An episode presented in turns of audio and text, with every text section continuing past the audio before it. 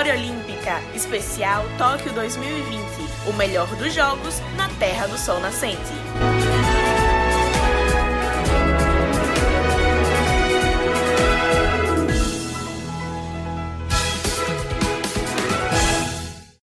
Um cara que começou surfando nas tampas da geladeira de isopor do seu Luizinho, que com aquela caixa de isopor conquistava o sustento da família. A primeira prancha de verdade nem era perfeita, tinha um bico quebrado, estava usada. A primeira prancha nova só veio aos 11 anos de idade, com a família fazendo um sacrifício incrível para gastar 120 reais. Era uma fortuna para aquela família na época. Tudo para que o sonho de surfar pudesse continuar para o Ítalo Ferreira. E o sonho veio, ele se tornou profissional, realizou o sonho de ser campeão mundial. Nós estamos falando do atual campeão mundial de surf, yeah. que vai colocar o seu nome definitivamente na história do esporte brasileiro, na história do esporte olímpico. Minuto final, é de celebração, é campeão olímpico. Vai, Ítalo Ferreira, Rapaz, já entra a pedrada logo quando a gente começa pra. Pra dar aquela animada, né? Não, pra já energizada. balançar o coração e já deixar todo mundo Aí arrepiado. é foda, parceiro. Pois é, o sistema já diria o outro. É, é, é, é fera. O sistema é fera. E aí, pessoal, tudo bom? Sejam bem-vindos ao terceiro episódio do Memória Olímpica Especial Tóquio 2020, o melhor dos jogos na Terra do Sol Nascente. Os nossos episódios a cada três dias, vocês já sabem, nós já cansamos de falar para vocês, mas a gente repete, né? É, postagens aí diárias nas redes sociais, a cobertura varanda, madrugada de competições no Twitter, o Instagram aí com boletim diário e a cada três dias um episódio com resumo aí dos últimos dias da competição, com foco, obviamente, no Brasil. E a gente abriu com a sonora da grande narração do gigante Everaldo Marques para o gigante Ítalo Ferreira, que conquistou uma gigante medalha de ouro no surf, a primeira até agora, a única medalha de ouro do Brasil em Tóquio. Foi a primeira medalha de ouro da história do surf olímpico que estreou esse ano com o Ítalo Ferreira. Poderia ter sido mais, mas a gente vai falar sobre isso. Tem mais medalha, tivemos quatro medalhas nesses dias e vamos falar sobre todas elas. Eu, Eduardo Costa, e ela, como sempre, Roberta Souza. E aí, pessoal, vocês estão felizes? Porque a gente tá gravando esse episódio, né? Justamente no dia 29. E a gente amanheceu, a nossa manhã foi presenteada por mais duas medalhas. Então a gente tá em pleno êxtase aqui, apesar de cansados por toda a cobertura que a gente fica vagando a madrugada inteira. Mas com certeza tem muita coisa boa pra gente falar e a gente vai falar de tudo um pouco aqui. É isso aí, você já sabe, né? Nós aqui comentamos sobre tudo o que acontece com o Brasil, também de destaques internacionais. É um episódio sem muita edição, né? Que a gente grava, já publica na hora para não ficar desatualizado. Hoje ainda vai ter um pouquinho mais, você vai ouvir aí algumas sonoras ainda durante o episódio, como essa que abriu o nosso episódio número 3 especial com a narração de Ítalo Ferreira. Vamos colocar logo o elefante na sala, né? A gente começa sempre o episódio falando das medalhas que rolaram nesses dias. E já começamos logo com ouro Ítalo Ferreira, o primeiro medalhista de ouro da história do surf, de Bahia Formosa, no Rio Grande do Norte, para o mundo, batendo o japonês Kanoa Igarashi na decisão. Agora sim, Roberta, batendo não, né? Dando, Espancando. É, dando uma ele, pegou, ele pegou a prancha, aquela prancha ali, ele pegou e tacou no japonês, de, com ódio. Porque realmente não teve nem, nem chance. Não, foi o ódio que devolveu a alegria ao brasileiro depois do que fizeram com Medina, mas vamos falar sobre isso daqui a pouco. Ítalo Ferreira, uma campanha espetacular, passou muito bem por quartas de final, semifinal, final, bateu o Cano Igarashi na decisão. Owen Wright da Austrália ficou com o bronze ele já vinha como. Ele já era campeão mundial em 2019, faltava a grande conquista olímpica logo no primeiro ano. E a gente cotava, né, amiga, que o Medina era o favorito para ganhar entre os brasileiros, com o Ítalo ali muito próximo. Calhou que com o que aconteceu com o Medina, ele aproveitou a oportunidade. E o que ele fez na final mostrou para o mundo inteiro que não foi um acaso, né? Ali realmente é um cara de outro nível e que conquistou uma glória eterna. Eu acho que toda a questão aqui, amigo, é, é, é sobre, principalmente sobre o Medina ser favorito e tudo mais. Um, por toda a mídia que Medina tem. E aí não tem como. Ainda não se compara com o que Ítalo tem. Então, Medina é, é muito mais midiático nesse sentido. Então, inevitavelmente, é, puxa aí toda uma questão de favoritismo, favoritismo por causa disso. E além do mais, que Medina vinha tendo resultados muito bons pré-Olimpíada. Então, chegou com hype e ainda chegou com bons desempenhos, né? Então, de fato, não que Ítalo não estivesse com bons desempenhos, entenda, mas Medina vinha do, do melhor início de temporada dele. Então, assim, era realmente algo algo bem bem escancarado, mas não tenho o que dizer, então o Ferreira é um cara completo e ele parece sempre estar melhorando. Ele parece sempre estar disposto a evoluir, ele parece sempre estar disposto a, a alcançar uma nova etapa na carreira dele. E eu acho que isso é o, é o que deixa a, a, a conquista ainda mais brilhante. Entendeu? É saber que ele vai melhorar ainda mais. Que ele vai poder chegar em Paris e fazer ainda melhor. Então, assim, é, é, é muito bom. Realmente, como você pontuou, Dudu, acho que o destaque fica um destaque meio que negativo, por assim dizer, um pouco de frustração do brasileiro, porque esperava um pódio duplo. É o que aconteceu com Medina. Mais uma vez a gente tá tendo que falar a respeito disso. É, eu não pensei rapaz. que fosse possível, mas a gente tá tendo que falar disso de novo. A gente pensou que ia acabar só com o skate lá atrás, mas essa, esses últimos dias vieram só as pedradas, não, viu? Tá, não, não tava no gibi o que que tava por vir, gente. É, existiu várias, várias, várias opiniões a respeito do que aconteceu com Gabriel Medina na semifinal, mas é inegável quanto houve uma, uma predisposição dos juízes a serem bem mais criteriosos com ele do que com o adversário que ele enfrentou, que foi o caso do, do Kano Igarashi. Então, assim, sonegação, né? sonegação, o nome diz. Porque não tem explicação. Acho que a, a, o grande ponto aqui, mais uma vez a gente sempre fala a respeito disso, eu não sou especialista em surf, tudo também não é, da mesma forma que a gente não era especialista em skate, mas é claro e evidente, diante de tantas opiniões que a gente acompanhou e também enquanto formadores de opinião, que, que não fez sentido algum a diferença absurda entre as duas notas de aéreo diante de circunstâncias que elas mereciam ser bem semelhantes. É. Ou a, que, a, a, de Medina ser tão alta quanto a de Garashi foi. E a gente não encontrou isso. A gente encontrou um abismo entre, entre notas de aéreos que, diante de perspectivas diferentes, são aéreos que valeriam, valeriam a mesma nota. Então, sim, houve uma problemática de arbitragem. É, não tem muito o que dizer. Houve sim. E, e é isso. Mas bola pra frente, né? O que, que a gente pode fazer? É, é, é esperar para Paris e a gente descontar e botar o, o, os dois de novo no pódio. É, como você falou, né? Duas manobras semelhantes e um ponto de diferença entre cada uma delas é um pouco gritante, né? Foi bem estranho, assim, no mínimo, como a gente enxergou aquilo. E isso acabou tendo efeito também na decisão do terceiro lugar, que o Medina. Claramente, assim, até fiquei. Depois da. Depois ele deu entrevista, né? Ali na, ainda na beira do mar. E ele evitou ficar tocando no assunto. Ele falou, né, que tem coisas que não dá pra ele. Ele claramente também não concordou com a situação. O Ítalo acabou se aproveitando disso e coroa não só é, duas coisas, né, que eu acho que eu gostaria de destacar pra gente até pular. Coroa a história do Ítalo, que é como a gente ouviu até na narração da abertura, né, um cara que surfava com a tampa de isopor da caixa que o pai usava para vender peixe porque a família não tinha dinheiro para comprar uma prancha, então é uma coisa de maluco. E também coroa, e aí eu sei que você vai concordar comigo, Roberto. Não só o caso do skate também, mas especificamente do surf, pegou geral, né? Uhum. Pegou geral. Foi um baita acerto do COI, aí a gente tem que reconhecer, foi trazer skate e surf porque galera se engajou, e não só aqui no Brasil. Alô, COI! Futsal, COI! é, a campanha tá forte, viu? Futsal e queimado também, mas queimado eu ainda segura um pouquinho, eu espero. Agora, futsal, pelo amor de Deus, tá na hora. É, queimado vai ter muita escola revelando a atleta olímpica aí, porque... Com certeza. É um Os interescolares estão pegando fogo. Muito bem. Mas só pra gente fechar então, Ítalo Ferreira, primeiro ouro do Brasil, até agora o único de Bahia Formosa para o mundo.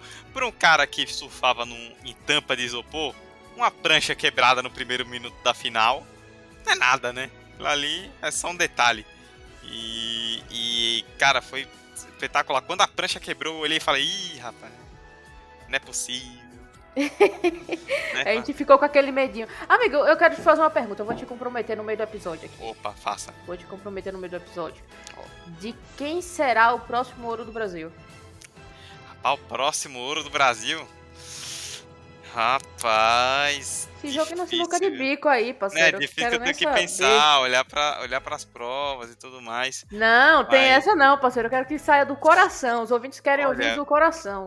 A gente tá gravando na quinta-feira, né? Tá indo ao ar na quinta-feira, dia 29. Amanhã, na manhã, na manhã da sexta-feira, dia 30, começa a Bia Ferreira no box. Acho Boa. que vem com ela. Você acha que vem com ela? Acho que vem com ela. Eu tenho um outro palpite. Qual?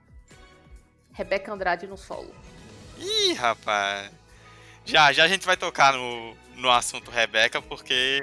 Vamos continuar é. no, nas águas, por favor. Não, vamos continuar nas águas, porque a gente vai ouvir agora a narração de uma medalha talvez a mais inesperada pela forma como aconteceu. Salvadora, eu diria. É, né, tem isso também. A mais inesperada até agora de todas que a gente teve do Brasil nos Jogos Olímpicos. Você acompanha agora a chegada. O brasileiro tá na parada. Simbora Brasil. Simbora Fernando. Fernando nas braçadas do Fernando. A esperança do Brasil. Fernando, Fernando para chegar, para bater. É bronze, é bronze, é bronze, é medalha de bronze para o Brasil. Brasil. Fernando Scheffer é o nome da emoção. O bronze é sabe de quem? Do Brasil. Nadou demais o Fernando Scheffer. Vibra Canoas, vibra o Brasil inteiro. Chegou a medalha na piscina olímpica de Tóquio. Chegou a medalha na piscina olímpica de Tóquio, a primeira medalha até agora única da natação do Brasil. Sabe de quem? Já diria Luiz Alberto. Fernando Scheffer, que conquistou o bronze nos 200 metros nado livre, no mesmo dia ali com, que o Ítalo, né? O Ítalo conquistou na madrugada do dia 27, ainda na noite do dia 26, na virada, né, de um dia para o outro, o Scheffer conquistou a medalha de bronze. E eu não sei, Roberto, eu fiquei pensando o que é mais louco dessa medalha. Se é o fato de ter sido uma surpresa, porque por mais que ele seja um ótimo nadador, ainda jovem, a gente não esperava que ele fosse ganhar uma medalha agora, ou se é o fato de que foi a primeira medalha da natação do Brasil desde 2012. Que a gente não ganhou nada em 2016, né? Desde o Cielo, o Brasil não ganhava uma medalha olímpica na natação. Fernando Scheffer ganhou o bronze.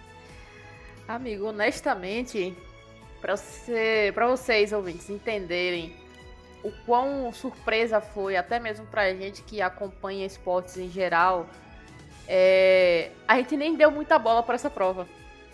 No meio da, da, da, da, parte de atualizações, do que estava acontecendo, a gente não tinha nem dado muita bola para a natação. A gente não, tem, tem prova da natação, é final tal. A gente, massa, só faz a atualização inicial aí da, da prova, da raia do, do, do, do Fernando e tal.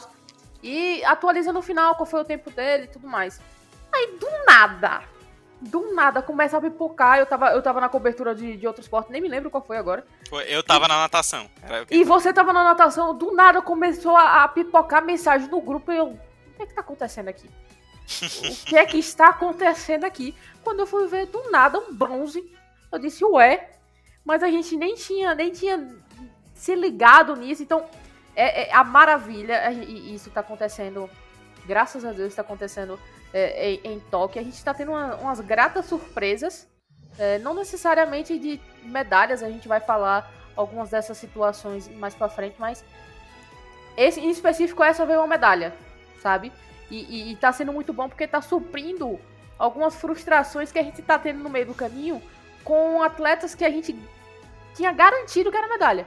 Então é. tá sendo um equilíbrio bom, sabe? Tá quase matando a gente do coração? Talvez. Mas tá sendo bom no sentido de que é isso. Espírito olímpico é isso, Olimpíada é isso. Principalmente uma Olimpíada tão complexa, num momento tão complexo. Então, essa superação, essa, essa surpresa são, são gratas e é aquela coisa. Eu, a gente aqui acompanha bastante a, a Joana Maranhão, né? inclusive já participou de, de, de episódio conosco. Tá faltando alguma coisa na, na preparação dos nadadores brasileiros. É. Não tá sendo. Não tá, não tá legal. Não tá legal.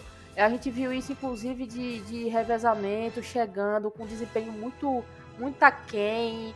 É, é, de fato, um tanto quanto vergonhoso. E a gente sabe que não é culpa dos atletas, porque eles se esforçam, sabe? Eles, eles, eles são bons. Só que tá faltando alguma coisa ali e, e parece ser muito uma questão de preparação mesmo, cara. De, de, de, de pens o pensar do, do, do, treinamento, alguma coisa nesse sentido, porque a gente tá vivenciando um abismo entre nossa natação e a natação de outros países que até algum tempo atrás nem eram tão fortes e do nada estão pipocando aí. Então, assim, é pra gente abrir o olho, né? Uh, mas sim, a, a, a, essa, é por isso que eu, que eu comecei falando, essa medalha é salvadora. Porque né? dá um suspiro para a natação brasileira. Não, tanto que assim, a gente teve depois, vamos falar mais sobre isso, vamos pincelar depois, né? Nós tivemos nos dias seguintes é, final com Léo de Deus, final com Guilherme Costa, e a gente já chegou bem mais empolgados, né, para essas finais. Pô, vai que dá, que como deu com o chefe. Iludidos, aquela, o disso. É, vai que dá com alguém também. Mas, cara, a medalha do chefe foi incrível, cara. Eu lembro que eu tava acompanhando a prova e até os 100 primeiros metros ele tava bem, mas a gente fica naquela, né? Ah, começo, primeira metade. Vamos ver, quando ele bateu 150 em terceira, ih, rapaz, será? Deixou chegar. E no final, tipo, agora a natação tem até, que eu acho muito legal, aquele gráfico lá na, na chegada que mostra a velocidade dos Sim, principais. É muito bom aquilo ali. Dos principais atletas. Ele tava na mesma velocidade dos britânicos que, que ganharam, que fizeram a dobradinha em primeiro e segundo. Ele, ele virou, até coloquei no, no roteiro, né? Que ele meteu louco. Ele virou o Michael Phelps no, nos últimos 50 metros. Cara simplesmente ligou o turbo e foi passando por cima de todo mundo, conquistou a medalha de bronze. E pro Brasil, né, a gente falava no, no episódio de projeção, né, que tinha a esperança do Fratos e de resto era ver o que é que dava. Pingou uma medalhinha aí a mais, já tirou um peso até, até do próprio Fratos também, né? Porque ele ia ter o peso de ah, ter que conquistar a medalha que a natação ainda não ganhou. Agora já tem a medalha na natação. O peso agora é só por ele. Verdade, não, verdade, amigo. E, e é, aquilo, é aquilo que a gente já comentou aqui. Foi uma medalha inesperada, né? mas que sirva de exemplo. Porque a gente merece muito mais do que só, o, só né? Do que uma medalha de bronze. Sim. Uma única medalha de bronze. E, Pro e tanto assim, que a natação é, é, é, enraizada na nossa cultura, gente. Né? E assim, é bom destacar, inesperada, por conta. Não porque o Sheffer é ruim, pelo contrário. O ele é muito bom. É, hoje ele é talvez. Ele era talvez a grande promessa da nossa natação que já virou realidade, né? Mas porque ele, por ser muito jovem, por estar na primeira Olimpíada, por ter uma prova forte para disputar, a gente não via, tipo, agora, nesse momento, o Sheffer falava, pô, tá pronto para ganhar medalha. Mas conseguiu, porque ele é muito bom. Então já vai ter mais expectativa para o próximo ciclo, quem sabe o nome forte da natação do Brasil e que conquistou o bronze nos 200 metros nado livre. Algo a acrescentar, Roberto, ou podemos pular para o tatame? Podemos pular para o tatame, mas vá devagar, por favor, que eu não estou preparada. Não, vamos tranquilo, porque... Eu, eu não, e, eu não sei lutar judô. Okay. É, e, e, pra, e pra ir contra essa mulher tem que chegar devagar mesmo, porque ali, rapaz... É um, a mulher Ma é forte. Mairão é um touro.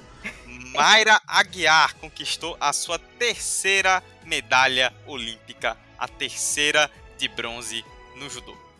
Ela vai segurando, vai prendendo, de olho no relógio. Olha a contagem ali, ó. A contagem tá rolando. Vai terminar a luta na imobilização da Mayra. Termina a luta! Em pouco tempo, numa imobilização. Agora chora, Mayra! Agora chora, Mayra, porque o Brasil inteiro se levanta na madrugada, nas 6 horas e 27 minutos. O Brasil conquista mais uma medalha de bronze nos Jogos Olímpicos de Tóquio. Demorou, pegou, estudou. A hora que conseguiu levar pro chão, imobilizou. Vai, Brasil! Grita, Brasil! Medalha, Brasil! Chora, Mayra! Mayra Guiar bronze em Londres 2012, bronze no Rio 2016, bronze em Tóquio 2020.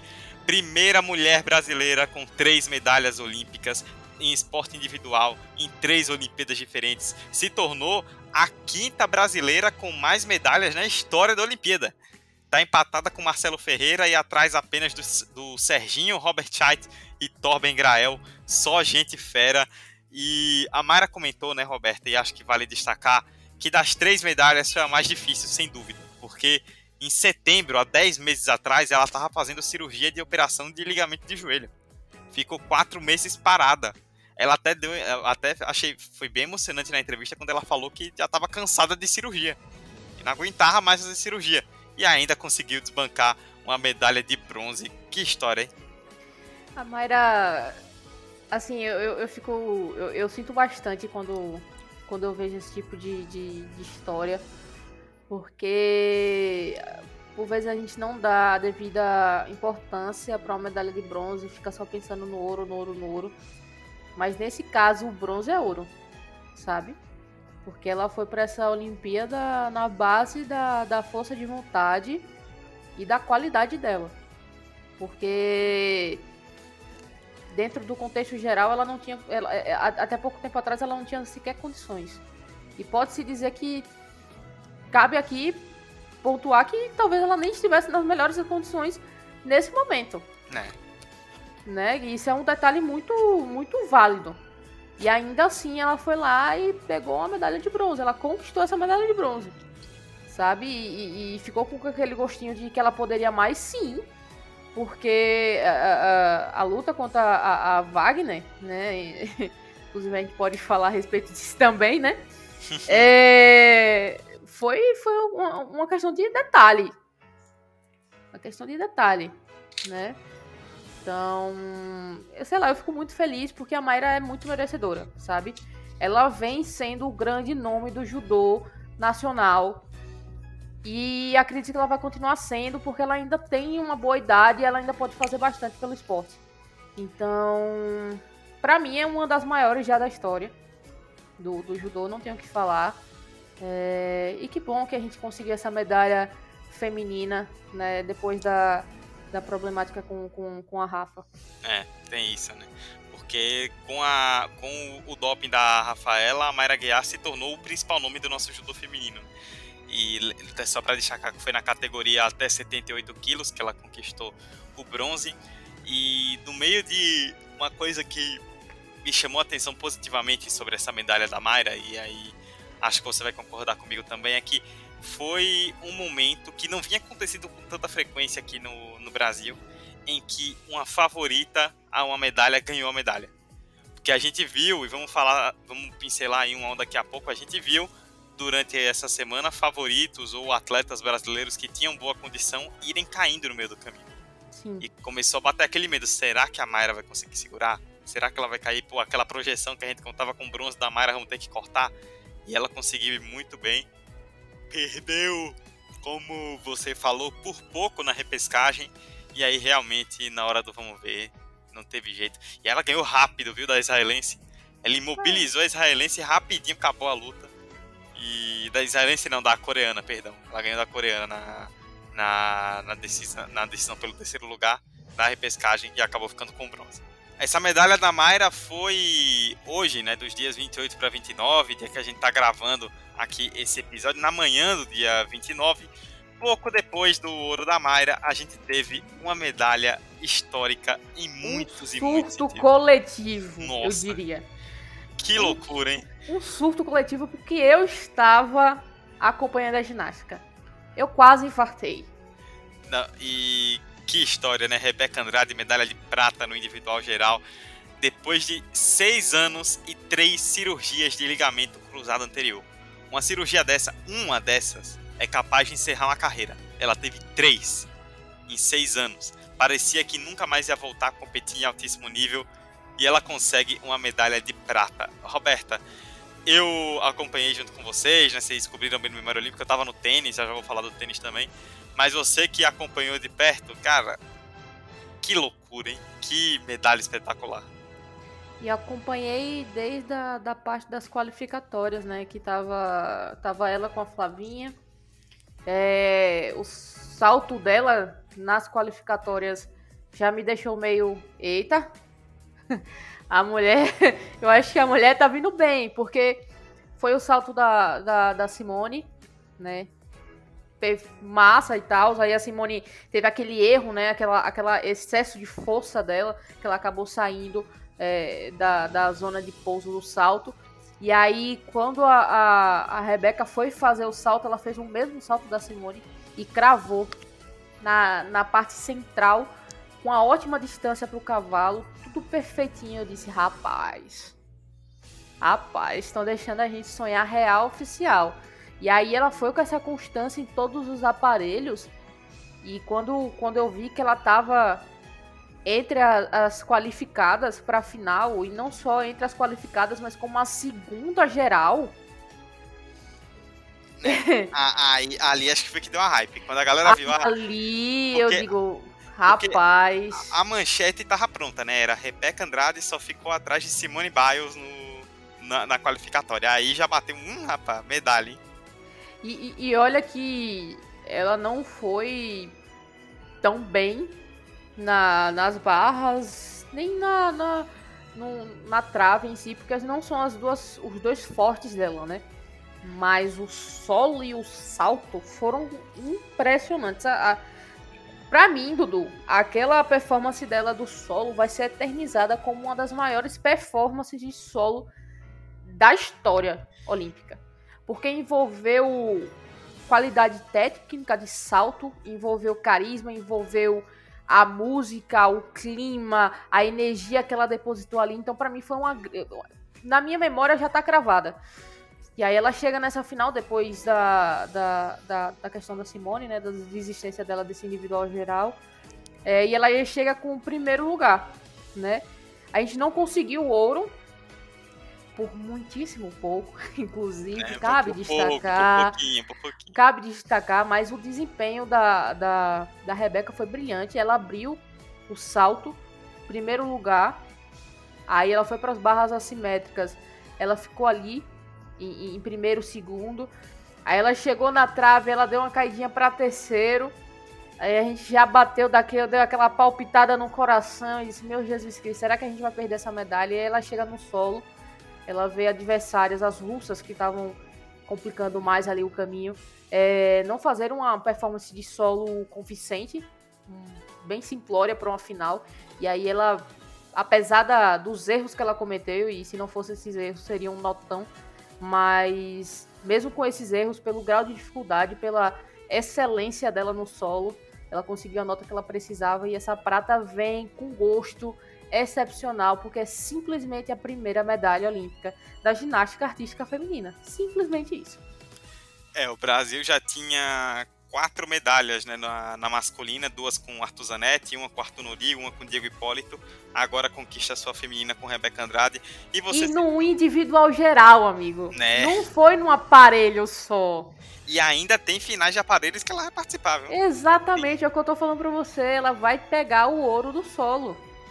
É, e você falou que ela foi muito bem porque envolveu todo mundo, que teve carisma, que a apresentação foi bonita, que ela mostrou qualidade em todos os fundamentos. E a gente não pode deixar de falar disso aqui, né?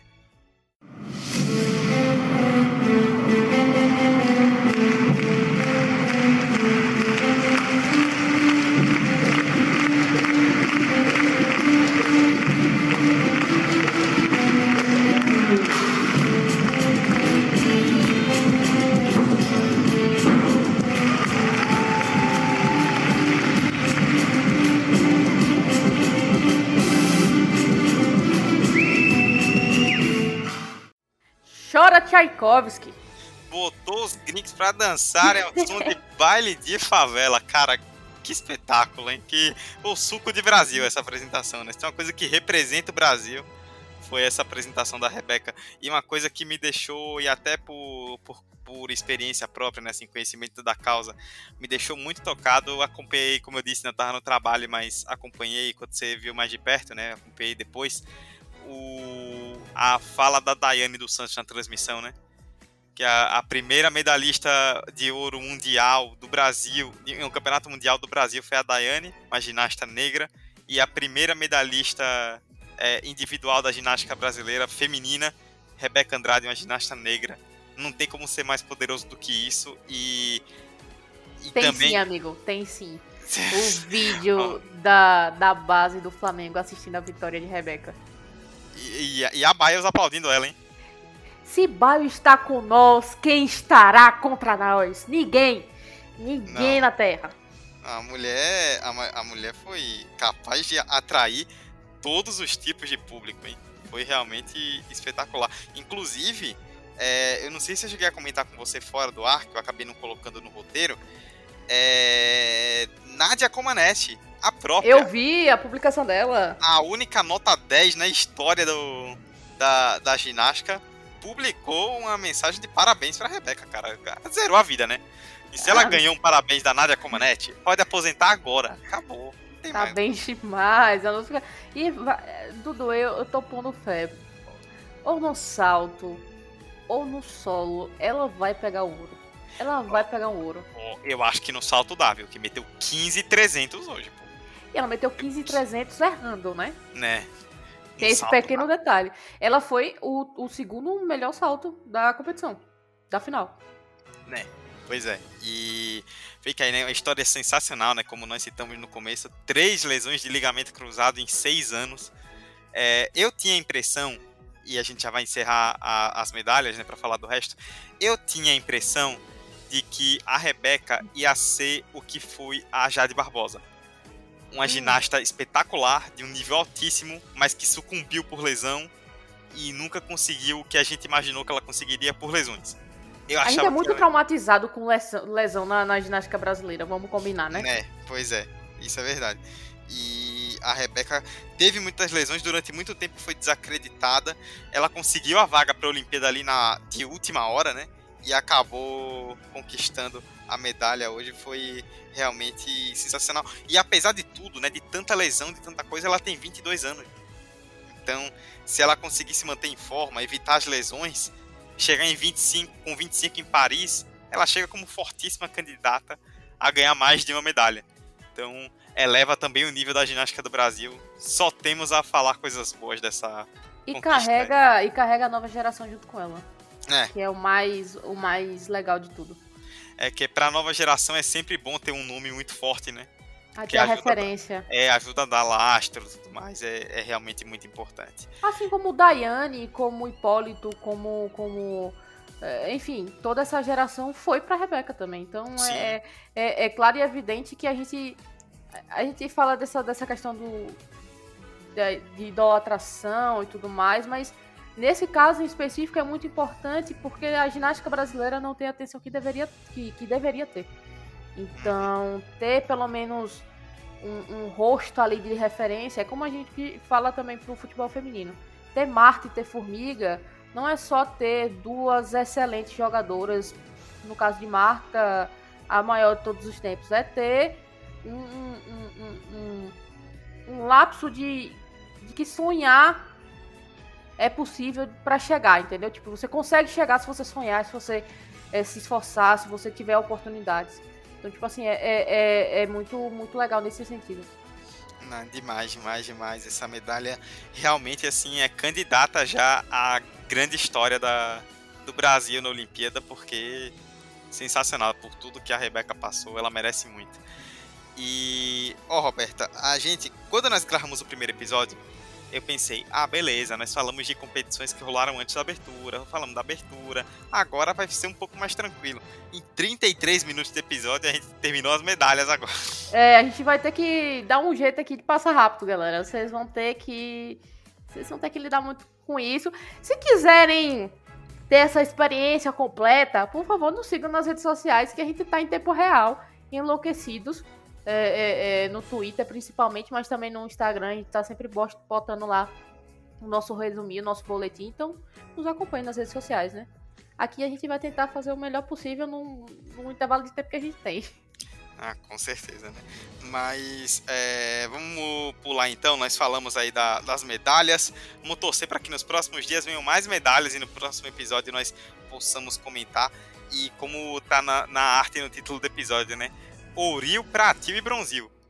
É de tudo quanto é cor aí essa, é, essa sequência de medalhas do Brasil.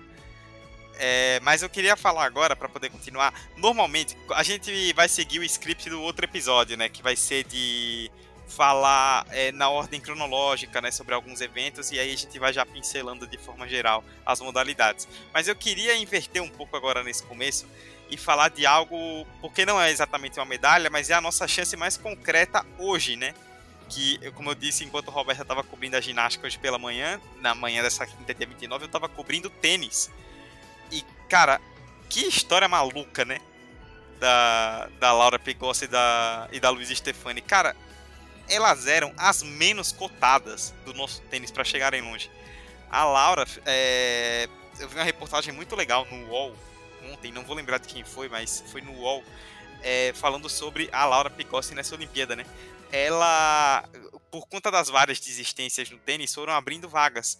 E elas só ficaram sabendo que iam competir realmente, acho que no penúltimo no último dia de, de inscrição dos atletas pelas comitês foi que elas ficaram, elas puderam ter a vaga. A Laura, faltando uma hora para fechar as inscrições, ela ficou sabendo que ela estava indo para a Olimpíada. Teve que catar o primeiro voo que achou para Tóquio e se mandou. Foi jogar junto com a Luísa e aquela expectativa, né? Ah, ganha um jogo, talvez ali dois jogos no máximo, faz uma gracinha, mas o importante é ir bem. Foram parar na semifinal das duplas perderam hoje para Bentite e para Golubic da Suíça, 2 sets a 0. Vão enfrentar as tchecas na decisão do, do bronze. Já é a melhor campanha da história do tênis feminino do Brasil. Já igualou a melhor campanha da história do nosso tênis, que foi o Fernando Meligeni, quando foi quarto colocado também lá em Atlanta 96. E pode vir a primeira medalha do tênis do Brasil na Olimpíada se elas ganharem a disputa de bronze. Roberta, o que é que você me diz de uma dupla que no dia anterior ao fim das inscrições não sabia que ia para a Olimpíada e foi parar na semifinal? É o que eu já comentei aqui, gente. Essa Olimpíada pra, gente, pra, pra, pra nós brasileiros está sendo aquele suco de, de, de não tô esperando, ainda bem que não estou esperando. Porque assim, estamos vendo é, favoritos caindo um por um. Sim mas tá aparecendo cada nome sensacional para dar aquele gostinho bom, sabe? É, é, é, cabe destacar já adiantado uma pessoa que não, não um atleta que não conquistou a medalha, mas para mim foi muito muito significativa na Sátila. Uhum. Cara, um resultado histórico. A mulher chegou na final. Nunca chegaram na final, sabe? E aí tem, tem é, o, é o Matheus, né, do, do tiro com, com, com arco. Sim, é... tem. É, eu vi alguém comentando sobre isso, né? Que o Brasil está conquistando vários resultados, assim, de. Extremamente importantes. É... Extremamente importantes no meio de um, de um, de um caos de, de, de saúde pública, de, de falta de dinheiro, de atletas tendo que improvisar para treinar, gente ficando meses sem treinador, meses sem, sem noção do que vai acontecer muita questão psicológica envolvida, a gente vai pontuar a respeito disso. Saúde mental sendo o assunto, um dos assuntos principais da Olimpíada, e a gente continua vendo essas aparições maravilhosas que nos enchem de esperança.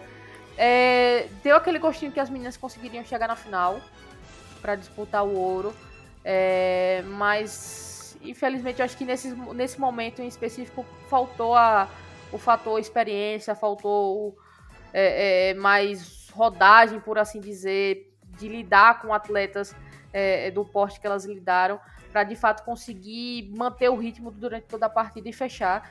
Mas, querendo ou não, já é um resultado espetacular. Não, é sensacional. Mesmo que não cheguem a medalha já é histórico por igualar a melhor campanha e pela forma como se deu, né? Porque não é uma dupla que chegou como favorita, como candidata, tipo, ela simplesmente brotou. Eu sempre gosto de falar, né, que a Olimpíada sempre tem aquele candidato forte à medalha que cai e sempre tem o candidato a nada que de repente belisca a medalha. Sempre tem, todo ano tem. E a gente já tá estourando essa cota. A gente já tá já pedindo arrego já. É bom os favoritos não estourarem mais essa cota aí, que a gente tá precisando subir nesse quadro. Bom, vamos começar então, Roberto, a fazer aquele balanço nosso, né? Dia por dia. A gente vai pegando os eventos a partir do primeiro dia desse bloco, né? Que a gente tá cobrindo. E aí vamos já arrematando de forma geral, né? Para não ficar muito longo. Começando então por competições dos dias 26 e 27, né? Da virada de 26 para 27. Handebol, vamos falar primeiro do handebol feminino, que jogou muito contra a Hungria, ganhou da Hungria com Duda e Babi simplesmente comendo a bola. E aí me perde o jogo que perdeu pra Espanha, velho. E assim, amigo, perdeu por vacilo. E porque a goleira espanhola também, pelo amor de Deus. Né? É, tava de hack. Que é uma pessoa ter mais de 50% de bolas. Tipo assim, pegar 50% das bolas arremessadas nela é um negócio absurdo. Mas assim, cabe destacar muito erro do Brasil, muito vacilo. Sim. De, tipo assim, tá perdendo de 4 a 0 encostar a Espanha com a punição de 2 minutos para jogadora entendeu? E perder lances bobos e, e, não conseguir virar o jogo tendo oportunidade. Sim, ótimo desempenho da, da, da, goleira espanhola, mas muito vacilo nosso. Não sei se por, por ansiedade, por, enfim, questão de ritmo, não sei. Mas fica aquela, aquele gosto do, do handball feminino de que se a gente não passar, foi por causa desse jogo específico, tá ligado? Foi por é. causa daquele segundo tempo do jogo contra a Espanha. Que, poderia, que elas poderiam ter feito mais, entendeu? Eu acho que, que, que esse é o, é o, grande recado. Porque a, a, a seleção brasileira agora vai encarar uma pedreira. Sim. Né? E assim, a, a, a chance maior de garimpar uma, uma vaga era ganhando da Espanha. E a gente não fez isso. Então a gente tem uma vitória, um empate e uma derrota. É, vamos ter que resolver a nossa vida depois e não vai ser nada fácil, né? Realmente o handebol que tá fazendo uma ótima campanha, tenho gostado sim, muito. De ver sim, sim. Seleção Mas pode mais. É, dá pra, dá pra fazer mais. Dá pra, dá pra sonhar aí com, com a classificação, chegar longe aí, quem sabe beliscar uma medalha. Vamos falar de judô mais uma vez, nós citamos a Mayra Guiar, mas vamos citar rapidamente os outros judocas nesses últimos dias, né? Primeiro, Kathleen Quadros, nossa medalhista nas Olimpíadas de Pequim 2008, nossa porta-bandeira agora em Tóquio ficou perto, foi para repescagem, mas acabou perdendo logo na primeira luta da repescagem, tá fora. Quem também caiu no mesmo dia, no, é, no dia 27, foi o Eduardo Yudi Santos, na categoria até 81 quilos, logo na primeira rodada. A Kathleen foi na categoria até 63 quilos. É, logo depois, no dia seguinte, nós tivemos primeiro o Rafael Macedo na categoria até 90 quilos, que perdeu para um Uzbek que inclusive foi até chamou atenção, né? Tomou um ipom com 30 segundos. Ele tava desolado depois da luta, logo no começo. Levou um ipom e acabou sendo eliminado. E no feminino, até 70 quilos, que nós tivemos Maria Portela, que tinha tudo.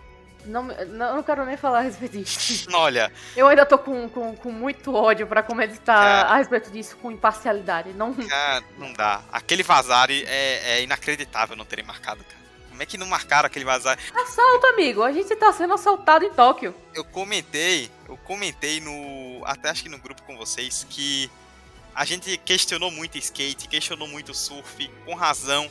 Mas do judô foi muito pior. Porque skate e surf ainda tinha o que da subjetividade. Tipo, você pode, ah, talvez que a manobra. Tá talvez tá... essa manobra, pelo meu ponto de vista, seja essa nota, mas pelo outro, seja. Mas aqui, bicho. Não, foi claríssimo. Aqui é golpe. Aqui é um golpe, bicho. A gente sabe como ele, ele, ele tem que ser. Não, e pior, a luta parou. Foi pro vídeo. Os árbitros puderam olhar por 1.500 Eles tiveram vá. e, e chegaram à conclusão de que não foi Vazari. E não foi. Só eles todos os outros especialistas assinalaram Vazari. Todos os outros, mas só eles estavam corretos. Ah, naquela é... mente ali. Então. Ah, cara, inexplicável, inexplicável. E uma outra coisa é que, assim, só pra gente fechar, eu não sou mega especialista em judô, então não cabe a mim aqui ficar dando. É, é, mudar as regras do jogo, mas pitaco que eu posso dar, até como pessoa de fora, né, que poderia. que é, que se atrai mais pelo judô e que enxerga nessas oportunidades uma chance de acompanhar mais o esporte. Você não pode, com 12 minutos de Golden Score, meter uma falta de combatividade numa, num atleta, né? Não dá, cara. Amigo, e assim, vamos ser, vamos ser sincera, que uma coisa que eu observei também, que eu não tô curtindo tanto. Imagina só, tu é um atleta, tá? você está percebendo que sua falta de combatividade não afeta seu resultado. Mas se você truncar o jogo, ambas vão ser punidas. E você sabe que se sua adversária for punida, ela já está com 2, 2 x 2, você vai ganhar a luta. Que Você a- vai amarrar a luta. Então, que a- pra mim, qual é o sentido de você dar punição dupla? Foi o que aconteceu com na luta que a Mayra perdeu hoje nas quartas. Exatamente, A exatamente. Uma- E ela tomou uma punição extremamente rigorosa, só Sim. ela, pra tomar uma dupla no Golden Score. Sim. É, a alemã tinha uma punição a menos e amarrou a luta. Parou a luta, acabou. E aí ela, a, a Mayra acabou sendo eliminada. Enfim, pistolagens de arbitragem à parte. Nossa, a gente dá pra fazer um episódio só disso, amiga. Acho que Ah. vamos recortar só as pisto- pistoladas e a gente, a gente coloca separado. que foi realmente um grande assunto. Vamos mudar de assunto, ainda nos dias 26 e 27 tivemos tênis de mesa, primeiro com Gustavo Tsuboi, que chegou nas oitavas de final e caiu para um atleta de Taipei, uma grande campanha do Tsuboi, que acaba aí se revelando como um grande nome.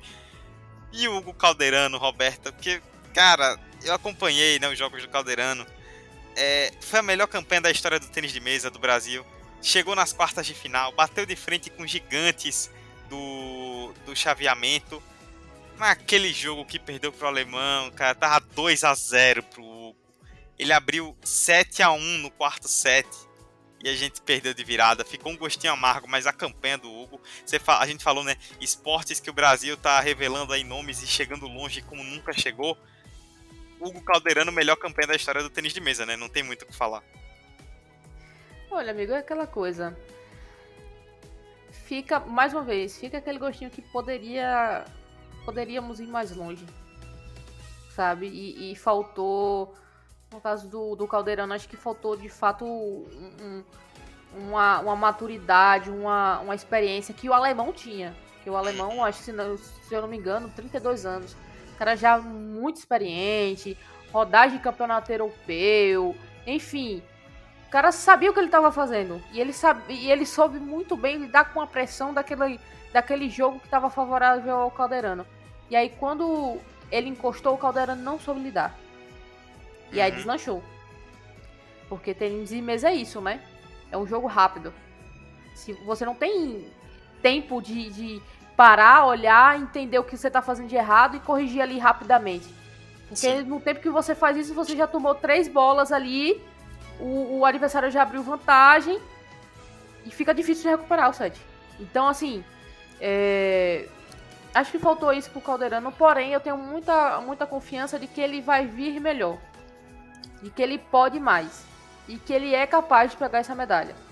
Porque se eu não me engano, inclusive cabe, cabe a gente fazer essa pesquisa, depois a gente confirma lá no, no, no Instagram do, do Memória Olímpica. É, até o, o presente momento, nenhum, nenhum atleta fora do eixo Europa, Ásia, ganhou medalha no tênis de mesa. É, e o é, foi confirmado até hoje, né? Não- eu confesso que não cheguei a ver se já teve a final, mas foi confirmada a final com dois chineses. E desde a Olimpíada de Pequim, todas as finais do tênis de mesa tem China contra China. Então, Então a gente já fica aí. E ver um, um europeu chegando já é raridade. Tá, gente? Se eu não me engano, eu fui, foi em estatística que inclusive soltaram na transmissão. Acho que de 98 medalhas disputadas na história do tênis de mesa, era uma coisa de mais de 80 serem de asiáticos.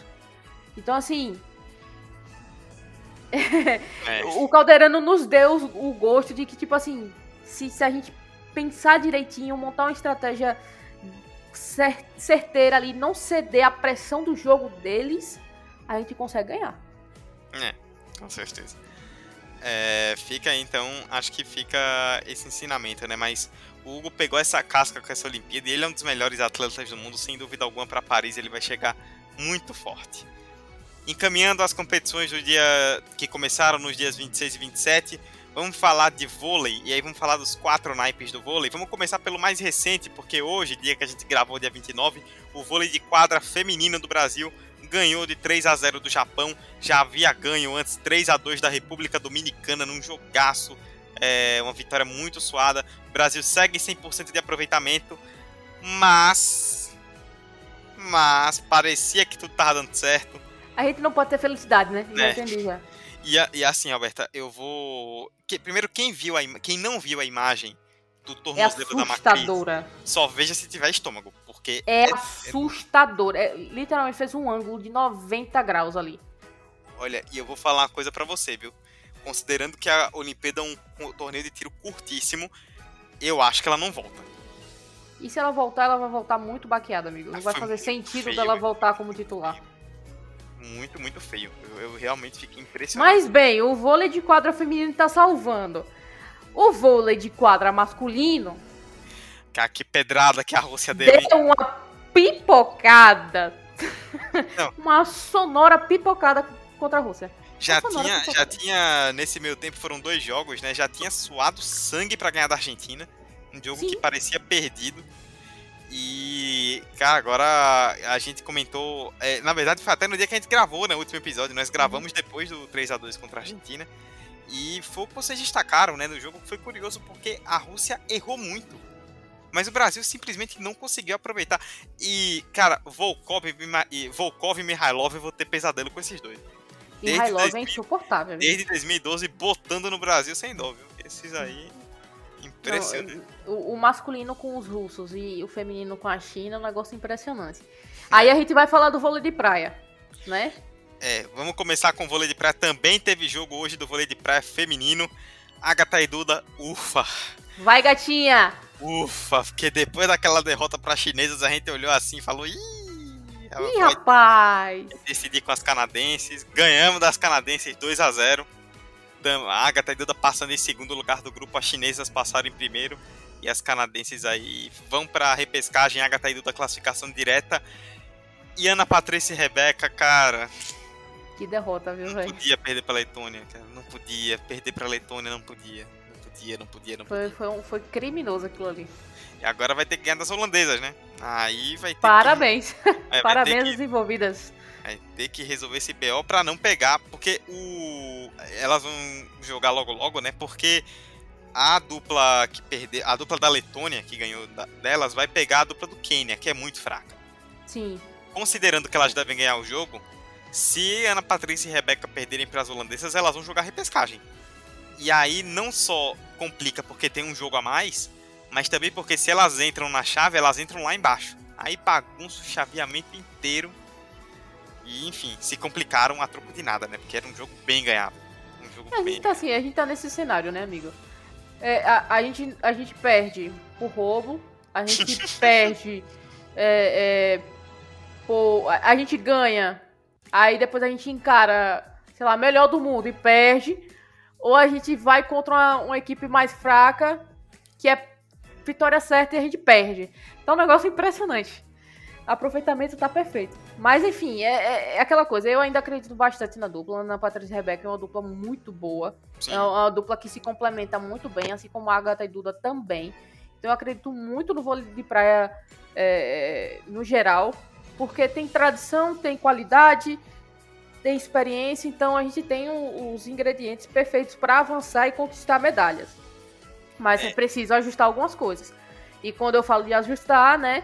A gente também tem que dar uma olhadinha no vôlei de praia masculino, porque não tá, não tá as mil maravilhas. É, só antes de, de passar pro vôlei masculino, amiga, é, Ana Patrícia e Rebeca, só pra pincelar, eu fico, é, eu fico apreensivo com derrotas delas por dois motivos. Primeiro, porque a gente percebe que pro psicológico isso é muito ruim. Tipo, ter perdido pra, pra Letônia pode pesar muito e porque, falando especificamente da Rebeca, quando elas perdem, é uma chuva de gordofobia na internet. Absurdo. Que, pelo amor de Deus, cara, é um negócio ridículo. As pessoas colocando a derrota na, na conta do, do de supostamente a Rebeca estar acima do peso por ter o, é, visualmente ter na teoria um, um físico que não seria compatível.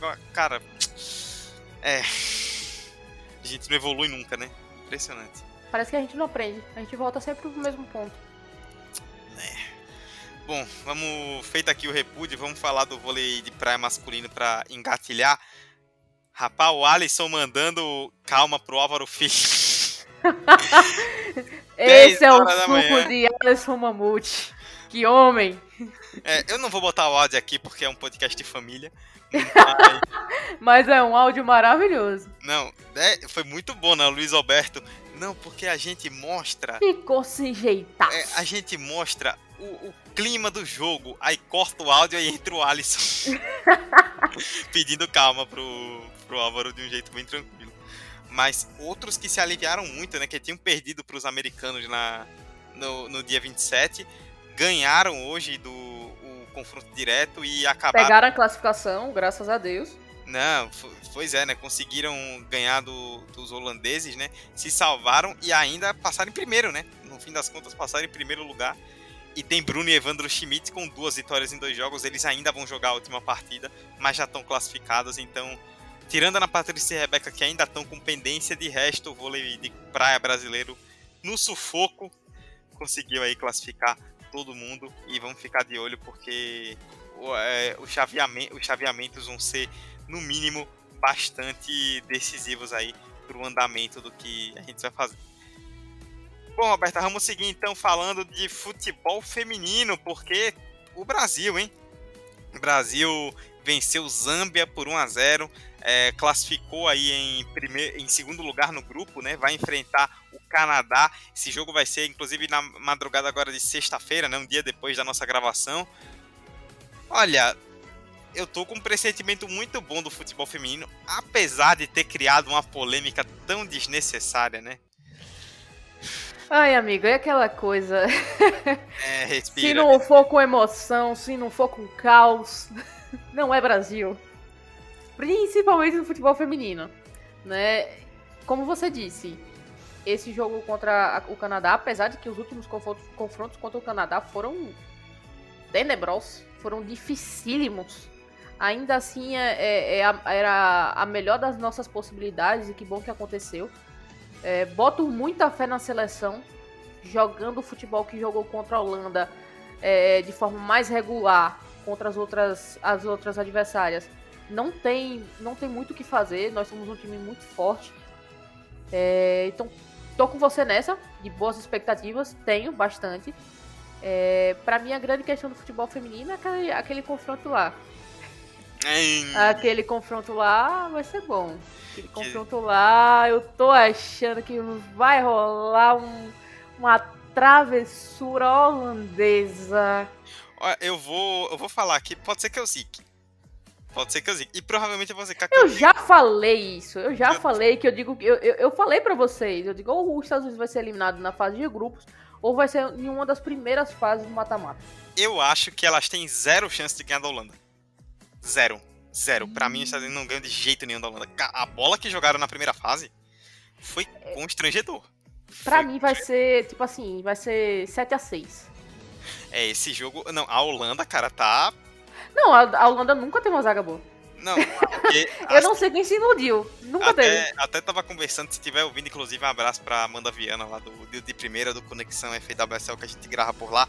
E a gente tava comentando, né, que a Holanda tava segurando um pouco o pé porque viu que o Brasil tinha um a mais contra a Zâmbia, e se o Brasil ganhasse em primeiro, pegaria os Estados Unidos, e aí a Holanda passando em segundo lugar pegaria o Canadá, aí deu uma segurada de pé. Quando viu que o Brasil não ia fazer gol, a Holanda simplesmente desinvestou, desceu um caminhão de gol na, na, na China, fez 10 em Zâmbia, 3 no Brasil. A Holanda, a Holanda é o futebol total na essência, né? Ganha de 10 a 9 em todos os jogos, porque é, é, Deus nos acuda lá atrás e a, a Miedema tem oito gols, pô. Em três jogos. A Miedema tem oito gols. Rapaz, tá. É engraçado. Eu, eu tô rindo porque assim, vai ser um jogo daqueles pra ficar guardado na memória. Ou vai ser uma, umas goleadas, uns gols gol saindo pra tudo quanto é lado. Ou vai ser um jogo extremamente truncado que os Estados Unidos vai amargar uma derrota. Olha só, hein? Vamos aguardar então. É, pra gente fechar então o futebol, falamos do futebol feminino. Futebol masculino. Se tem a Miedema no feminino, tem o Richarlison no masculino, que pelo amor de Deus, né? Caraca, tá jogando. sai gol. Brasil ganhou da Arábia Saudita, garantiu o primeiro lugar sem muita dificuldade no grupo, vai pegar o Egito nas quartas de final. E uma coisa curiosa é como muitos favoritos sofreram, né? França caiu, Argentina caiu, Alemanha caiu, Espanha passou com dificuldade, Brasil, desses times principais, acabou sendo mais sólido no fim das contas. É, sólido não é uma palavra muito. É, muito pela, régua, pela régua de comparação, né? É, não é muito adequada, mas a gente conseguiu levar bem, né? conseguiu essa classificação. Eu não, não boto. Eu não tenho confiança nesse time do futebol masculino. Não tenho. não tenho de forma alguma, mas acho muito provável que ganhe sim um ouro pela incompetência dos outros times, não necessariamente pelas qualidades do time brasileiro. É... Mas é isso. Eu, eu tô, tô, tô naquela. Eu boto mais fé na, no futebol feminino do que no, no masculino. Dudu, inclusive, a gente esqueceu de falar do handball masculino, né? Né, vamos falar sobre Perdemos. Perdemos É, mais uma vez. Handebol Ok, pessoal? masculino é, é o seguinte, Derrota. cara, se a gente ganhar um jogo da Argentina, tá bom. Porque o É, resto- vai ser lucro, porque sem condições. A gente foi massacrado pela Espanha. É, e, e a Alemanha a gente não vai ter chance. E a gente não vai ter chance. Muito menos contra a Argentina. Claramente a gente não tem chance. né? Enfim, se o feminino ainda dá esperança, o masculino complicado. Já não ilude mais. Vamos falar então agora de canoagem. Você citou, Roberta, mais cedo a, a canoagem. É, vamos falar da canoagem slalom. Primeiro que na, na, na K1, né, na canoa, a Ana Sátila ficou em 13º lugar na semifinal. Ficou de fora da decisão, o resultado até inesperado. Aí a gente vai pro primeiro para canoa, pro caiaque, na verdade, o K1 masculino, com Pepe Gonçalves, que passou em quinto para para semifinal. Ainda vai ter a, a disputa, né, do, do caiaque masculino, da semifinal e da final, mas o PP com um ótimo tempo gera esperança. Quem também gerou esperança foi a Ana Sátila, a mesma Ana Sátila na canoa feminina, passou em quarto lugar na eliminatória, foi para a semifinal, passou para a decisão, vinha para uma excelente volta, aí errou uma porta, tomou 50 segundos de punição. É, ela foi na, na ânsia de, de consertar o, o erro inicial. Ela já tinha Ela- a punição de 2 segundos. Ela já tinha uma posição de dois segundos. Ela foi na ânsia de consertar. E ela foi nessa ânsia justamente do trecho mais complexo né, da, da- do, do trajeto. Que é justamente aquela retomada daquela. daquela. Acho que se não me engano é a porta 16 ou é a porta 19. Que depois ela volta. Provavelmente foi no meio daquilo ali que ela deixou passar a, a porta. Então. Fica aquele gostinho que realmente, mais uma vez, dava. Dava, mas a gente não conseguiu. Mas ainda assim, é o melhor resultado do Brasil na história da canoagem slalom. Então, É. é, e a Ana ainda é muito, é, a Ana é jovem, então a gente ainda tem muita coisa pra para tirar disso daí. né, apesar do ela ficar em quarto lugar, né, acabou ficando em décimo sem as, com as punições. De qualquer forma, o melhor resultado do Brasil, como o Roberto aceitou na história da canoagem slalom, é realmente digno de nota, digno de orgulho. O que a Ana fez foi muito grande nessa Olimpíada também. É, citar rapidamente o ciclismo mountain bike, Jaqueline Mourão, que chegou à sétima participação olímpica entre Jogos de Verão e Inverno, igualou Robert Scheid com as maiores participações do Brasil. Na prova, ela acabou ficando apenas na 35ª colocação. Já no triatlo, é, no triatlo feminino, né, Vitória Lopes terminou em 28º lugar, enquanto a Luísa Batista acabou na 32ª colocação. Inclusive foi nessa prova aí do feminino que teve a primeira medalha de ouro de Bermudas na história da Grande Olimpíada. país. Grande. Falando em grande país, já já eu tenho um destaque internacional também para dar de Lá ouro. vem ele. Segura o menino. Não, já já eu dou. É... Roberta, vamos falar, vamos trazer a atualização da vela, que a vela tem 180 etapas por dia. A gente, provavelmente a gente vai esquecer alguma coisa, tá, gente? Só pra avisar vocês, porque realmente a vela é um negócio que não tá dando pra acompanhar muito bem. A gente É. só, só lá, só lá. A gente tá fazendo o possível. Mas só para poder atualizar, vamos para as classes então com brasileiros, né? A classe FIM masculino foi, tá na sexta regata e o Jorge Zarif é o 13 terceiro no geral. A RSX feminino com 12 regatas até agora, Patrícia Freitas em décimo. A Nacra 17 misto, que tá na sexta regata, Samuel Albrecht e, Caro, e Gabriela Nicolino em décimo primeiro.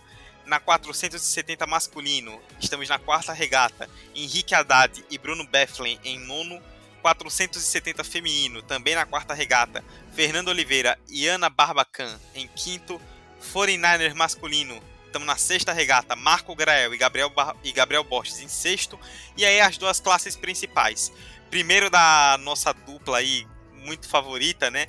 Martini Grael e Kaina Kunze na 49er FX feminino. Tiveram as regatas um pouco difíceis, se recuperaram. Muito problema com, com, com Muito problema. muito problema técnico acontecendo com, com, com o barco delas. é, gastaram a margem de erro já importante, mas ainda assim estão em terceiro lugar, estão ali na briga direta. E na laser masculino, rapaz, não é- não é possível. Ele não cansa de vencer, Eduardo. Se ele, ele ganhar outra cansa. medalha com 48 anos, a sexta, aí fecha, pô, acaba a vela. Sendo que o segundo mais velho da vela tem 32. Impressionante. Pois é, depois de oito regatas na classe laser, Robert White é o quarto. Tá ali brigando diretamente. Vai pegar a medalha, ele vai pegar a medalha. Pela sexta medalha da carreira, ele seria de forma isolada o brasileiro com mais medalhas na história da Olimpíada. Vamos aguardar agora. Quem diria, hein? 2021 e Robert White. Tá tudo uma loucura, meu parceiro. Tá brigando por medalha. Vamos de boxe, porque olha, o boxe brasileiro. Tá vindo tá, aí. Tá Veio aí. Bem. Tô surpreso positivamente com o boxe, muitos resultados bons. Abner Teixeira na categoria peso pesado avançou às quartas de final derrotando o britânico Chevon Clark. É, no peso meio pesado, Keno Marley, olho nesse garoto, superou um chinês com sobras e avançou aí para as oitavas. E o Herbert, e o Herbert Conceição venceu o Herbiek Tuorreta no peso médio, também avançando para as quartas de final. Já no feminino, é, Graziele de Jesus enfrentou a japonesa Tsukimi Namiki do Japão nas oitavas, perdeu por pontos e está eliminada, mas aí a gente tem três brasileiros vivos no boxe masculino. E a gente alertou, Dudu, no primeiro episódio, que o boxe vinha bem interessante, apesar dos nomes, de alguns nomes que teoricamente eram primeira Olimpíada, não tinha tanta experiência, mas em linhas gerais o escopo do pessoal do boxe brasileiro é muito bom e a gente pode beliscar sim. E detalhe que no boxe não tem terceiro disputa de terceiro lugar, né? Os dois que perdem na semifinal são bronze. Então, com três brasileiros aí batendo a porta das quartas. Já uma... é. Liga o sinal de alerta aí que o boxe tá vindo. Tem uma boa chance de. E o boxe masculino tá se consolidando bem, né? Esquiva Falcão, Yamaguchi Falcão, Robson Conceição, agora vários aí brigando. A gente tá com, com pegando aí uma tradição de medalhar com boxe nos últimos anos. É, seguindo ainda para alguns esportes, ainda no tênis, né, que a gente acabou não tocando, a Luiz Stefani junto com o Marcelo Melo é, foram eliminados na primeira rodada das duplas mistas para a dupla da Sérvia, que tem Novak Djokovic apenas. Fica um pouco difícil, né? É complicado, né? O cara tá passando por cima de todo mundo. É, foram eliminados, ficaram de fora. É, natação, a gente citou né, o bronze do Sheffer, apenas alguns outros resultados né, desses últimos dias. Léo de Deus ficou em sexto na final dos 200 metros borboleta. O Brasil ficou em oitavo e último na final dos 800 metros rasos. É, Larissa Oliveira, sexto lugar na bateria dos 100 metros livre feminino na qualificatória, não foi para sexto lugar na bateria dela, né? Não ficou entre as 16 melhores no geral e não foi para a semifinal. Vini Lanza que, e Caio Pumputis, que não avançaram para as semifinais dos 200 metros medley. É, o revezamento 4x200 livre feminino do Brasil, que terminou em sexto lugar, com Aline Rodrigues, Larissa Oliveira, Natália Almeida e Gabriele Roncato. E ainda seguido com natação, Guilherme Costa, oitavo lugar na decisão dos 800 metros livre. Viviane Jungblut, é, tá aguardando aí é, resultados de outras baterias, é, resultados para tentar a vaga no, na semifinal dos 800 metros livre feminino, mas bem difícil. É, Vinícius Lanza e Matheus Gonch, enquanto passa o carro de som aqui no fundo, não foram para a semifinal dos 100 metros borboleta. E no 4 por 100 medley misto, com Guilherme Baceto, Felipe Lima, Giovana Diamante e Stephanie Baldutini, ficamos em 14 lugar e não classificamos aí para a final realmente, né, tirando o bronze do chefe, resultados e a final do Guilherme Costa, resultados bem tenebrosos. Roberta, você que acompanhou, eu quero com você agora. A gente falou da Rebeca Andrade na ginástica artística feminina com a medalha de prata. Tivemos individual geral também na masculina, né, com Caio Souza e Diogo Soares. E aí? Olha, amigo, os, os garotos foram bem, ok, mas fica um pouco complicado porque a, gera, a geração japonesa de ginastas é excelente, né? E a gente já tem outras escolas que a gente conhece. Então, os, os meninos chegaram bem, mas não foi suficiente, principalmente pela para explicar pro, pro ouvinte, né? Não sei se vocês têm essa noção, mas a ginástica artística masculina tem duas provas a mais. E as provas diferem um pouco. Então, a ginástica artística vem com argola, salto, barras paralelas, barra fixa, solo e cavalo. Tem essa, essa diferença aí. E aí o que deu para perceber que foi que Caio foi muito bem naquelas provas que ele é naturalmente muito bom. E aí, naquelas provas que ele precisaria se superar para ter um resultado melhor, ele simplesmente manteve o mesmo nível de, de desempenho e aí não conseguiu é, alcançar um bom resultado.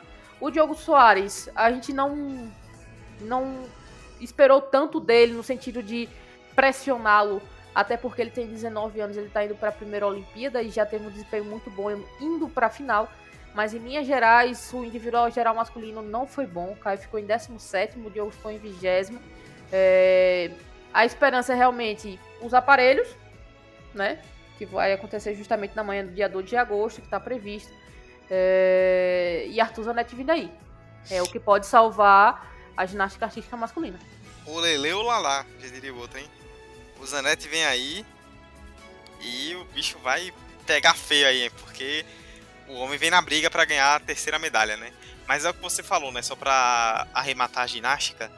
É, os meninos, acho que para garotos jovens, né? Chegando aí nas primeiras finais, acho que fizeram um bom papel. Saindo de cabeça erguida aí dessa Olimpíada. E agora, no dia 2 de agosto, a gente vai ter as finais aí de aparelhos com boa chance para Arthur Zanetti, quem sabe trazer mais uma medalha para o Brasil. Agora, quem tá, quem tá me surpreendendo, Roberta, quem realmente me chamou a atenção. Quem diria que o brasileiro saberia atirar? Que nunca podia imaginar isso. nunca podia imaginar. Marcos Vinícius da Almeida no tiro com arco. Não é que ele ganhou do, ele do, pontos. Ele passou por cima do britânico e do holandês. Tá nas oitavas de final.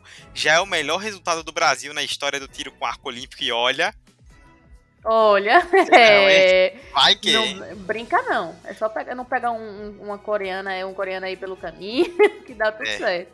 Pois é. Só para arrematar também, teve tiro com arco feminino hoje. Ana, Ana Marcelli chegou à segunda rodada, ganhou bem da mexicana, mas acabou perdendo aí para a coreana Ansan por 7 a 1 Todo dia um 7 a 1 diferente. E acabou caindo aí na disputa. É, para atualizar também, é, badminton, que já tem os nossos atletas eliminados. A Fabiana Silva perdeu os dois jogos e está fora. O Igor Coelho perdeu o segundo jogo. Já tinha ganho o primeiro, mas aí perdeu o segundo, acabou sendo eliminado aí na fase de grupos. O Igor Coelho, que vale destacar, né, ganhou o primeiro jogo. A primeira e até agora a única vitória do Brasil na história do badminton olímpico. Merece todo Mais um destaque, né, amigo? Mais pois um é. destaque daquilo que a gente comentou. Mais um esporte sem muita tradição brasileira que a gente está conseguindo ir bem. É, ciclismo BMX, olha aí outro, ó. Renato Rezende, terceira colocação na bateria, avançou para a semifinal. No masculino, um ótimo resultado. No feminino, Priscila Estevô acabou ficando em sexto de seis na bateria dela e foi eliminada. É, os dois últimos destaques, primeiro o negativo, o, o rugby, né, com o Rugby Sevens, que o Brasil Nem levou. fala, amigo, pelo amor de Deus. É, no feminino, o Brasil levou 33 a 0 do Canadá, 40 a 5 da França. É aquela, né? Tipo, o rugby no Brasil é muito maltratado, então só de chegarem na Olimpíada já fizeram muito. É que perder de muito fica meio constrangedor, mas. E assim, amigo, deu pra ver que o dia não tava legal. Que as meninas não estavam num dia bom. Que elas claramente sentiram muito o ambiente as adversárias mais do que deveria, porque ela. O primeiro jogo, por exemplo, muito vacilo. É, e, e, contra a França, né? Já, a, aliás, contra o Canadá, extremamente complicado, porque é uma das relações mais fortes do rugby. Só que contra a França, amigo, o time começou muito bem o primeiro, o primeiro tempo. Uhum. Só que aí começou a, a cometer uns erros muito bobos de encaixe de defesa. E aí contra um, um, um, atleta rápida, não teve, não teve outra. A gente acabou perdendo também. Fizemos esse, esse tryzinho aí, né? Que não teve nem a conversão final. É, não vai ser suficiente, tá? Não vai ser suficiente. Muito, muito provável que é, no Rugby Sevens aí a gente fique sem, sem ir ao mata-mata, mas já, já fica de lição para as meninas mesmo. É, acho que pesou muito a questão psicológica mesmo, de pressão, de, de ambiente, de de acerto, de ajuste, porque qualidade a gente sabe que elas têm, técnica a gente sabe que elas têm. Acho que realmente foi o, o, o temperozinho que faltou. É, com certeza, mas aí de, de qualquer forma fica o registro do, do resultado. E só pra gente poder arrematar de vez, o último destaque aí do Brasil, eu falei de destaque negativo do rugby, o positivo, Lucas Vertain do Remo, hein? O homem remou e remou. Foi pra, chegou até a semifinal aí na disputa do Remo, acabou ficando em quinta na bateria e ele vai para a final B. É, a final é onde se definem as seis primeiras posições e a final B é do sétimo ao décimo segundo lugar. Ele vai disputar a final B. De qualquer forma, no Remo Single Skiff, que é o Remo ali é, em tomada única, né? No, o, o, o Remo ali único, ele já é o melhor resultado da história do Brasil. Outro esporte aí sem muita tradição que a gente consegue um grande resultado. Fica aí o registro para a gente fechar todos os registros de Brasil nestes dias. Vamos ter muita coisa aí nos próximos dias também. E aí, Roberto, antes da gente encerrar, é, tem os destaques internacionais, né? Que eu quero que cada um de nós dê algum destaque. Mas antes disso, vou trazer o destaque geral, que não tem como não falar, né? A grande notícia da Olimpíada, além de Brasil, Simone Biles desistiu da prova individual, saiu no meio da final por equipes, que os Estados Unidos perderam a medalha para as atletas russas. E, cara, tá com a pinta de que talvez ela não venha competir nas outras finais por aparelhos, que traz à tona uma situação muito complicada. É realmente um tema muito sensível isso da esse da Simone Biles, né? E espero que ela não participe, participe amigo. E eu não digo isso por questão de expectativa contra a Rebeca e tudo mais, mas deu para perceber que pelo simples fato dela ter dito não de não a participar da, do individual geral, ela já pareceu muito mais leve. É, eu fiquei com essa sensação vendo as imagens hoje, que ela tava bem mais tranquila. E, e uma coisa, não quero ser aquela fofoca, nem, nem criar fake news, nem nada do tipo, mas me passou a impressão que também tem uma questão com o grupo. É. Me passou uma sensação de que talvez é, não só a pressão que ela recebe externamente, mas ali dentro das relações dela com a equipe dos Estados Unidos, talvez não seja tão boa. Com as atletas em específico, sabe? É... E ela, ela aparentou estar muito, muito leve tá muito mais tranquila.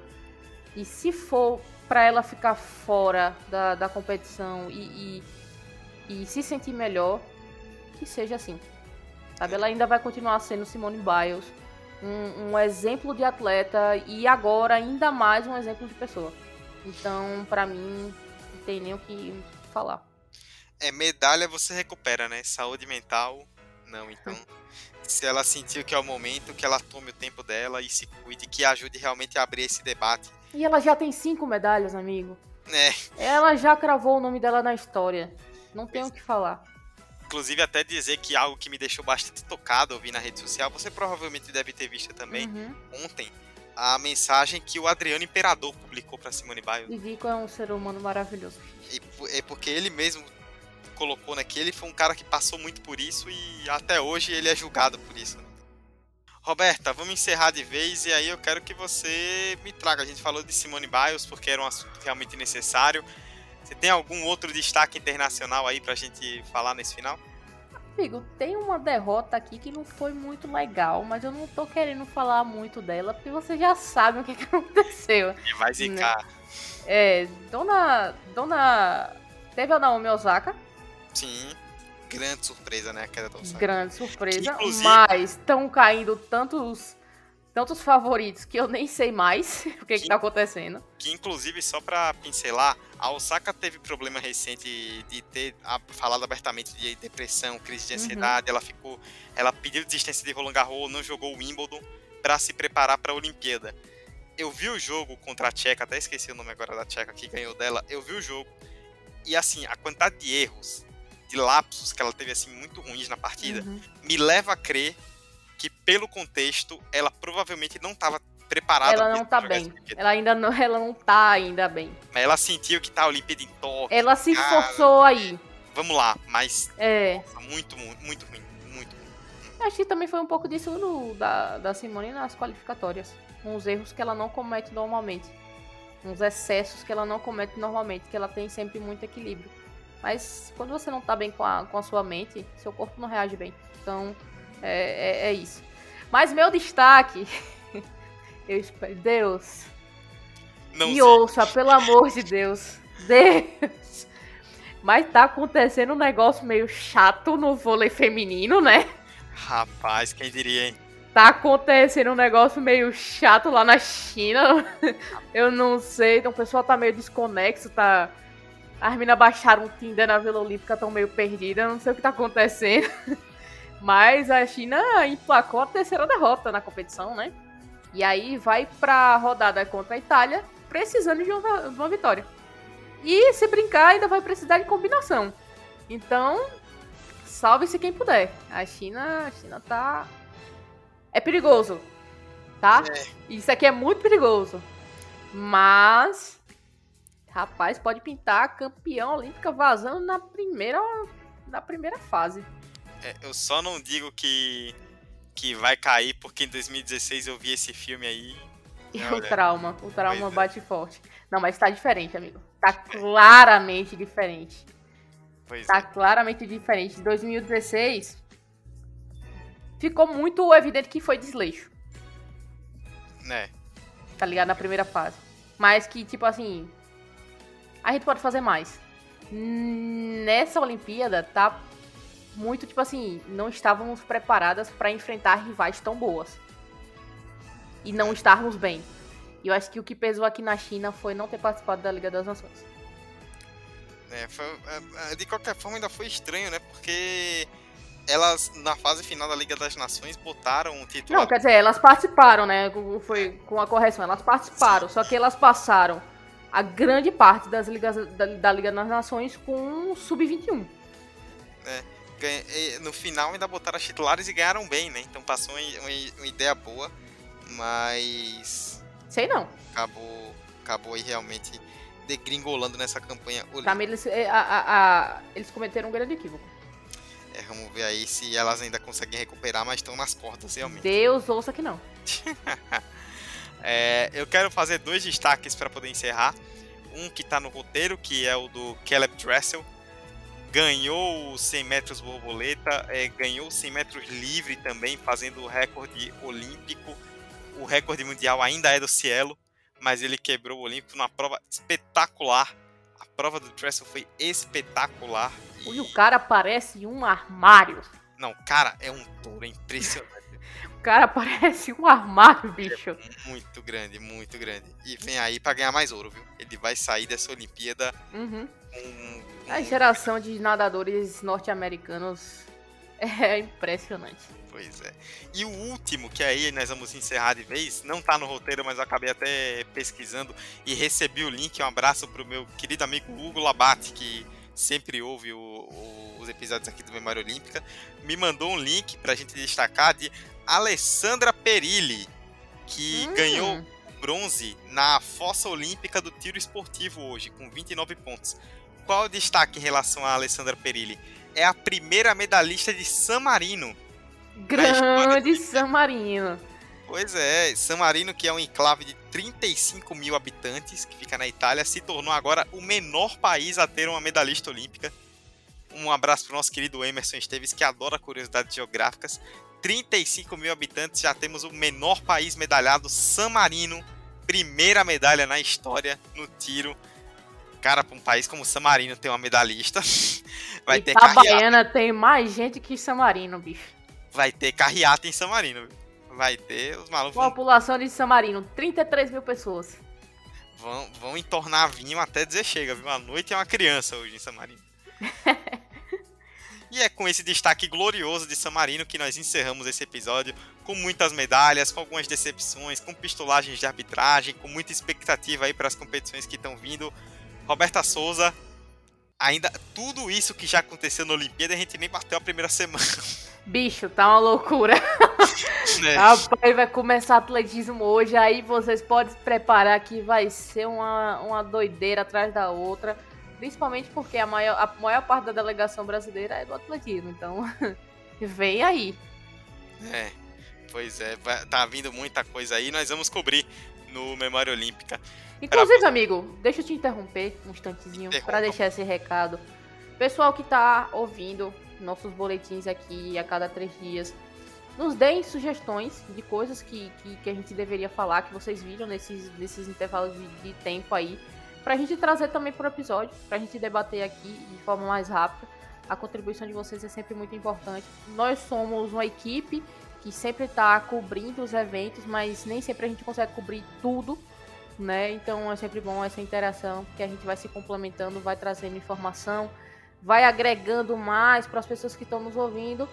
E aí, dessa forma, a gente espalha o espírito olímpico da forma como ele deve ser espalhado.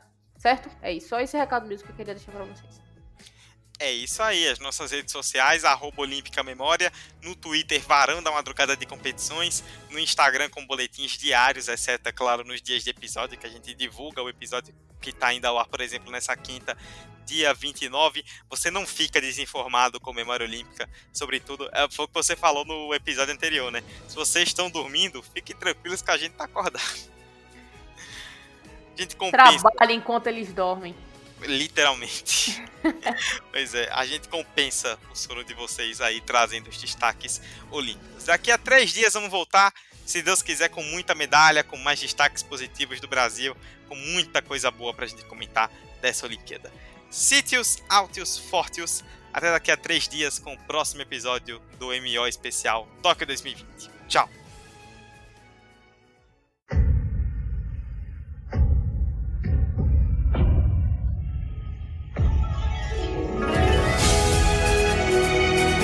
Memória Olímpica Especial Tóquio 2020 O melhor dos jogos na Terra do Sol Nascente.